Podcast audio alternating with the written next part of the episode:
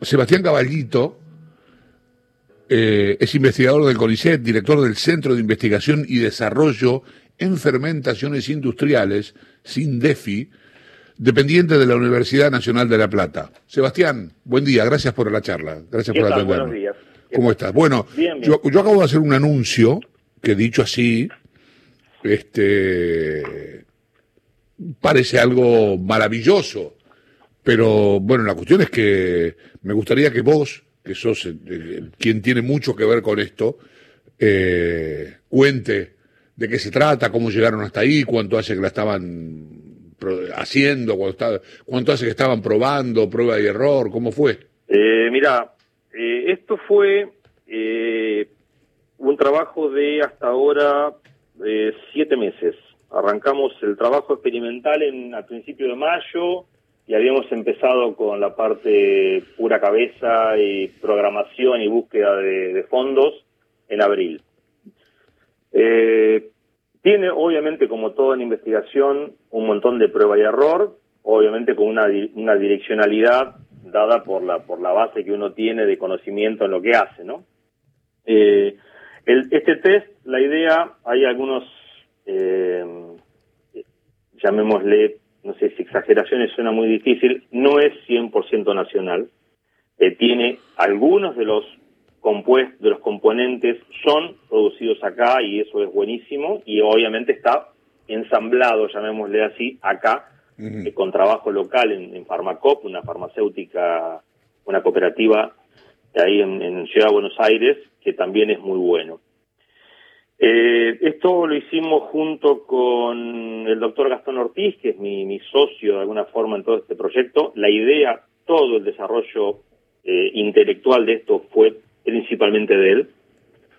Eh, y empezamos, bueno, con, la idea de decir, bueno, hay que aportar herramientas a, todo este tema de la, del diagnóstico, que es la única forma de combatir el, la, esta pandemia. Hay que hacer test y test y test, no hay otra forma de, combatirla. Bueno, hay varias eh, técnicas y estrategias para, para, el, para el diagnóstico. Las más conocidas son las de PCR, que son las que diagnostican o, que identifican la presencia del virus, son las que son, digamos, definitivas. En la PCR da positivo, tenés el virus en este momento. Y están una serie de técnicas complementarias, llamémosle así, que a las cuales pertenecen eh, este desarrollo, que son las que no buscan el virus, sino que buscan anticuerpos que nuestro, nuestro organismo genera para defenderse del virus. Si nosotros tenemos anticuerpos contra el COVID, el, el test da positivo y eso significa que nosotros o estamos infectados en este momento o estuvimos infectados en los últimos tres, cuatro meses. Ahí está, eso te iba a preguntar, digo, si, si te da que estuviste infectado, si se puede definir en qué momento. No, no, no, eh, no con este test en realidad hay, hay, hay muchísima información cruzada en el, en el ámbito científico. Hay papers que dicen una cosa, papers que dicen otra. Obviamente todo es nuevo. Nadie sabe cuánto duran los anticuerpos, más allá de unos meses, porque es lo que viene durando la pandemia en el mundo. Los trabajos más pesimistas hablan de cuatro meses, eh, que sería la defensa natural, lo cual sería espantoso pensando en una posible vacuna. Eh, lo normal es que los anticuerpos contra una enfermedad duren años. nosotros tenemos sarampión una vez y después no te infectas nunca más de sarampión. La, defensa dura toda la vida. Claro. Bueno, acá no se sabe. no, se sabe casi nada. No, estaba, estaba viendo una nota tuya, cosas que me puse a leer cuando sabía que iba a hablar con vos y y me encontré con una declaración bastante interesante que decía que hay que reescribir todos los libros de medicina con respecto a este virus, porque, eh, o todo, por lo menos la parte que habla de los virus, porque no, porque la, conducta del virus es este, absolutamente nueva. Sí. Sí, nosotros empezamos el desarrollo con lo que se sabía en ese momento. Nosotros, obviamente, al estar dentro del ámbito científico, tenemos acceso a revistas especializadas y, eh, y empezamos el desarrollo ante un paradigma y dos meses después ese paradigma había cambiado, con lo cual hubo que hacer cambios sobre la marcha porque lo que ocurría al comienzo ya no ocurría más. Y eso fue una complicación, eso fue una complicación a lo desarrollar, porque no, no es que uno desarrolla algo sobre algo que está recontrasabido y hace años que se sabe. Acá un viernes sale un paper que dice A y el lunes sale un paper que dice A prima. Que suele ocurrir en el ambiente científico. Siempre hay escuelas que dicen una cosa, la otra. El tema es que esto se ha hecho tan popular, llamémosle así, que además está el riesgo de que un, un título de un paper, que a veces es como las notas periodísticas, no dicen lo que dice abajo, sino que uno vende su paper eh, y después está un poquito diluido, digamos, cuando dice, no sé, encontramos la cura para tal cosa, después en el título o en el cuerpo dice, no, en tres casos de una población de Noruega se encontró tal o cual cosa, a veces los medios más o menos especializados toman la nota y ahí es donde salen en los portales de noticias, eh, hay que prohibir los aire acondicionados, hay que, o la, la misma OMS, hay que usar barbijos, no hay que usar barbijos, hay que lavarse las manos, no hay que o sea, es como que uno va, va cambiando en medida de lo que va saliendo. Y a nosotros nos pasó un poco eso también. Sí, eh, a veces, viste, recuerdo cuando la, Organización Mundial de la Salud decía, por ejemplo, que no se contagiaba si, si tosía, entonces no hacía falta usar barbijo, después que sí. Claro. Entonces decían, qué barbaridad, ¿cómo se contradice? Lo que pasa es que, yo no, no, la verdad que no tengo idea, pero lo que aprendí en esta pandemia es que la ciencia, o lo que me dijeron los que saben, es que la ciencia es prueba y error. Digamos, lo que hoy sirve, mañana por ahí no. No, no. Normalmente pasa siempre, lo que pasa es que eso no llega al conocimiento popular porque a nadie le importa. Totalmente. Y, también otra cosa que aprendimos es que cuánto, cuánto se demora normalmente, sin que la gente le dé bola o esté expectante y esperando, este, la elaboración de una vacuna. Eh, años. Años. Yo creo que pensar que la vacuna va a estar en abril, como dicen, es... Ser demasiado optimista. Sí. O sea, físicamente la vacuna que está ahora, la, que va la que va a producir teóricamente Map Science, el del grupo del grupo Insud, ya está, pero no está aprobada. Entonces, eh, ahí tienen ese compromiso de que van a empezar a producirla pensando en que la FDA o quien sea en Europa la va a aprobar. Capaz que pasado mañana aparece un caso más de esta, de esta, de esta enfermedad que generó y el desarrollo se cae. Claro. Y hay que esperar a la que viene segunda, que será la de Pfizer, o la que viene de Israel, o lo que fuera, pero no, no. Normalmente una vacuna tarda entre 4 y 5 años en salir. Esta, con toda la locura, la están, están dando fuego a lo bestia. Claro. Y capaz se, que sale bien. ¿Y se puede, hacer, se puede acelerar este, su elaboración para que tarde menos?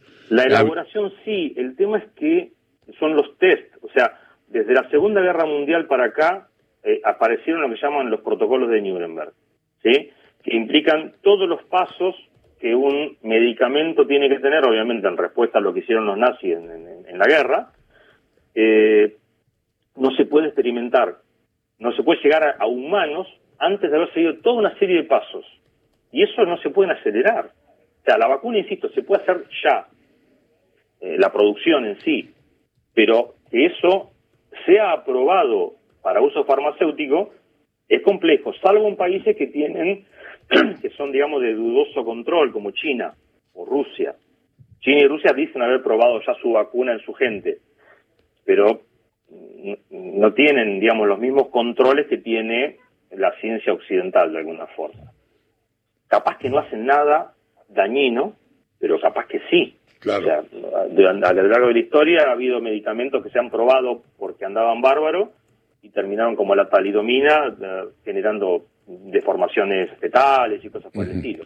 Hay algo que no te... Estamos hablando con Sebastián Cabalito, que es investigador del CONICET, es el director del Centro de Investigación y Desarrollo de Fermentaciones Industriales, que está directamente vinculado, tiene mucho que ver con, con el test que detecta el COVID en cinco minutos. ¿Cómo funciona? Leí por ahí que es este, similar a los test de embarazo. Sí, físicamente es exactamente igual. Es una, una cajita de plástico que adentro tiene una tira de un papel especial que se llama nitrocelulosa. Uno pone una gota de muestra, que en este caso no es orina, sino que es una gota de sangre, una función en el dedo como las, los test de glucosa Una gota de sangre, un par de gotitas de un líquido que hace para que la sangre se haga más fluida y se mueva, digamos, por ese papel. Si da una línea de color, es negativo, o sea, no tenemos anticuerpos. Si da dos líneas, es positivo. Igual que el test de embarazo. Una, una línea negativo, dos líneas positivo. Eh, insisto, lo, eso lo que dice es, tenés anticuerpos contra el COVID. ¿Cuál sería el uso ideal de esto? Llevar los test, como son portátiles, a una población en particular, que podrá ser un barrio carenciado, una fábrica, un ministerio, la radio, un lugar donde haya una población de alguna forma contenida, y testeas a todos. Los que dan positivo, los mandás a hisopar. Si el hisopado da positivo, está infectado, a guardarse. Si el hisopado da negativo, la persona tuvo la enfermedad hace un tiempo, ya no la tiene más, pero ya está inmune. Entonces puede salir al mundo real, digamos. Se convierte en una persona tanto civil como comercialmente o, económicamente activa. Es lo que se llama un pasaporte inmunológico. Ese sería el uso. Y si uno puede soñar un poco, decir, bueno, al que da positivo, vas a testear a la familia. Y, de nuevo, buscas los positivos a isopar. Entonces vas persiguiendo o vas avanzando hacia la enfermedad en lugar de esperar a que llegue a vos. Eh, ¿cómo, ¿Cómo funciona la venta? ¿Cómo va a ser la comercialización? Si es que va a ir una comercialización o solo es de uso médico, es decir, lo van a tener los médicos. No, no, no, esto es, el desarrollo se hizo con financiación de un privado, en su momento pedimos financiación al Estado, no nos salió, esos subsidios que solemos pedir los científicos al CONICET o a la agencia, pedimos uno, no salió, bueno, salimos a buscar plata de un privado y ahí llegamos al contacto con Farmacop, que es esta empresa farmacéutica ahí de, no me acuerdo, en zona sur de Buenos Aires, está ahí por ahí cerquita de la, autopista 6. Eh, eh, la idea es, ellos lo producen, se va a vender, no a usuarios personales. O sea, esto no, no va a estar habilitado por ANMAT para la venta, para el uso personal, porque no porque sea difícil de hacer, sino porque el resultado del test influye sobre la salud pública. Entonces, bueno, si a vos, te da positivo un test de embarazo y no decís nada, bueno, es un problema tuyo, de tu familia, o tu pareja. Acá, si da positivo y no decís nada, puedes estar perjudicando al entorno.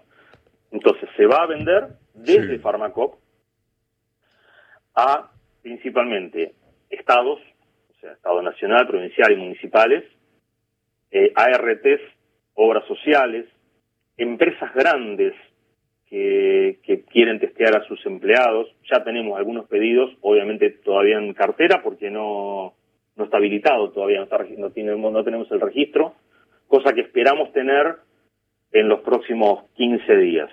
O sea, ya hay un lote piloto producido eh, en la empresa. Con eso hay que hacer una serie de estudios, lo que se llama la validación, que es enfrentar al test contra sueros positivos, que sabemos positivos por otros métodos, y sueros negativos, para ver lo que se llama la sensibilidad y la especificidad. Con eso y una serie de documentación hay que ir a, ANMAT y esperar a que nos den el registro. Ah, ok. Según, según nos dijeron, eso es relativamente rápido eh, en este momento y bueno, ahí, ahí, bueno, ahí estaremos. ¿Y dónde, dónde poner que yo quiera hacerme el test? ¿A dónde voy? No, no sé, eh, a quién lo compre. Eh, eh, digamos, los usuarios, insisto, los usuarios primarios van a ser esas entidades, llamémosle oficiales, que lo pondrán a disposición de la gente en uno u otro lado. No sé si es una fábrica, capaz que, no sé, los dueños de Radio Nacional, ponele, lo compran y testean a todo, a todo el personal. Ah, mira. ¿sí? El otro día me hicieron una nota de Telam y decían lo útil que sería para la gente que anda con los móviles, por ejemplo. Claro, claro lógico. Eh, gracias, Sebastián. No, gracias. felicitaciones y ojalá que, que, la gente lo pueda, pueda acceder. Ojalá, ojalá. Estamos muy entusiasmados. Estos tests ya existen en el país, pero son importados. Eh, ya se están usando. Lo que pasa es que, bueno, al ser importados son o buenos y caros o de dudosa calidad y de precio razonable. Igual los que son de, precio razonable capaz que están 15 dólares la, el test, estos van a ser más baratos. Pero bueno, la idea es meter la mayor cantidad que se pueda que la empresa pueda producir. O sea, creemos que es un, un logro enorme eso, ¿no? Haber conseguido, por ejemplo, durante el desarrollo, conseguimos un tipo en Moreno que nos hizo los, los cassettes de plástico que se importaban. Eh, o conseguimos eh, un grupo, otro grupo de CONICET que hace un insumo importante también para la producción y eso. Y bueno, y ahí andamos. Te mando un gran abrazo, gracias por la charla. No, gracias a ustedes. Sebastián Cabalito es investigador del CONICET, director del Centro de Investigación y Desarrollo de Fermentaciones Industriales, SINDEFI, ubicado en la Facultad de Ciencias Exactas, dependiente de la Universidad Nacional de La Plata. ¿eh?